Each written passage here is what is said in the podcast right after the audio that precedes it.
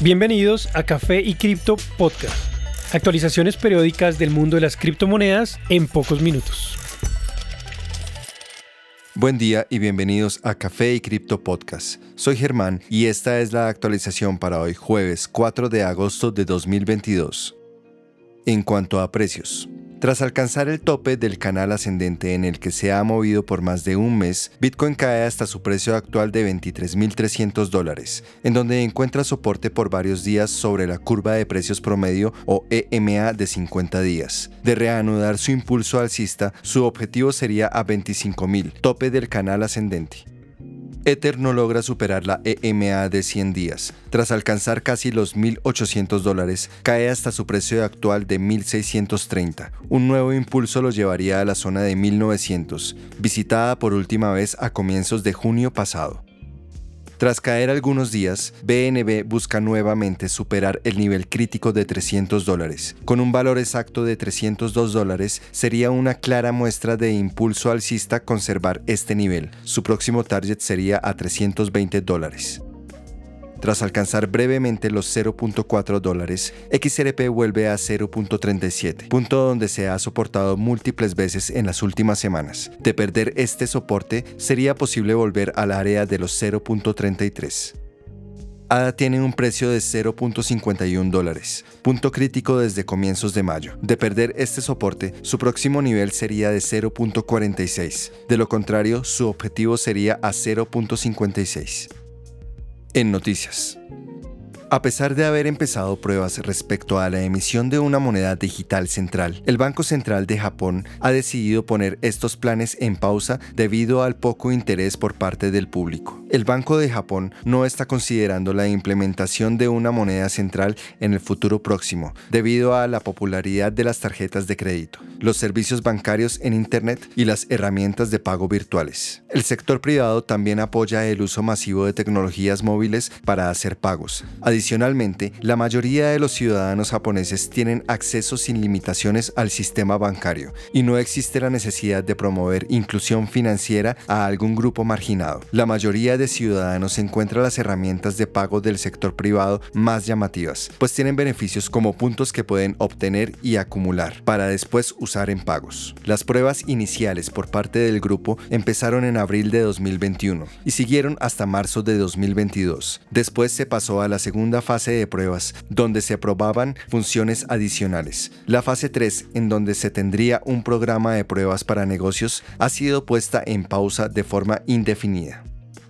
El banco brasilero Nubank ha anunciado que llegó a un millón de criptousuarios apenas un mes después de lanzar el servicio. Su presidente y cofundador, David Vélez, de Ciudadanía Colombiana, confirmó esta información en un tuit, notando que se esperaba llegar a este número después de un año, considerando el criptoinvierno que se vive actualmente. Estamos súper impresionados con la velocidad. Era un objetivo después de un año de operación y lo alcanzamos en tres semanas. No hay duda de que cripto es una tendencia en crecimiento en Latinoamérica, una que hemos seguido de cerca y que creemos tendrá un impacto transformacional en la región, fueron las palabras de Vélez. El criptoservicio, llamado NuCrypto, fue lanzado en mayo de este año para 46.5 millones de usuarios de Nubank. A través de la plataforma, los clientes pueden comprar y vender Bitcoin y Ethereum a través de un servicio de custodia y trading. También hay planes de agregar más activos en los próximos días. A su lanzamiento, Nubank, apoyada por el billonario Warren Buffett, anunció un plan para invertir un 1% de su dinero en Bitcoin. La decisión buscaba remarcar el soporte y fe del banco en las criptomonedas. En años recientes, la compañía ha atraído sustanciales inversiones como los 400 millones recibidos en 2021, la cual lo pone entre las cinco instituciones financieras más valiosas de la región.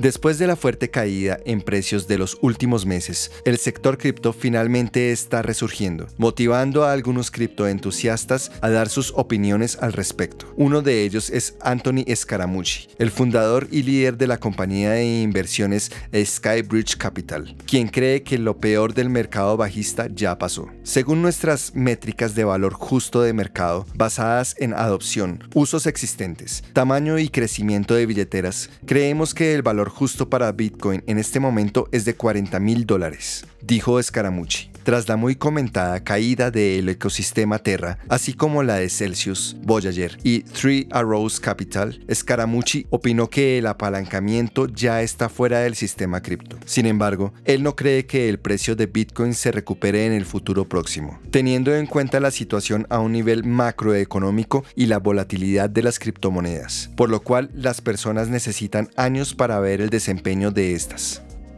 Gracias por acompañarnos en este nuevo episodio de Café y Cripto Podcast. Recuerden que pueden seguirnos en nuestras redes sociales, Instagram, TikTok y Twitter, en donde nos pueden encontrar como Café y Cripto.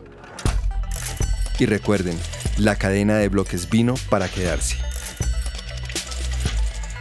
Café y Cripto es un podcast producido y editado en Bogotá, Colombia con la participación de Miguel Santamaría en la investigación, Elizabeth Bernal en la voz y dirección de marketing, y Germán Méndez en la voz, producción y diseño sonoro. Idea original Miguel Santamaría. Los artículos y análisis mencionados en este podcast no constituyen una recomendación u oferta de inversión ni una promesa de resultados futuros. Haremos todo lo posible para garantizar la precisión de la información incluida en este podcast sin asumir ninguna responsabilidad por información faltante o incorrecta. Las operaciones con criptomonedas implican un elevado riesgo, incluyendo pérdida parcial o total del capital invertido y pueden no ser adecuadas para todos los inversores.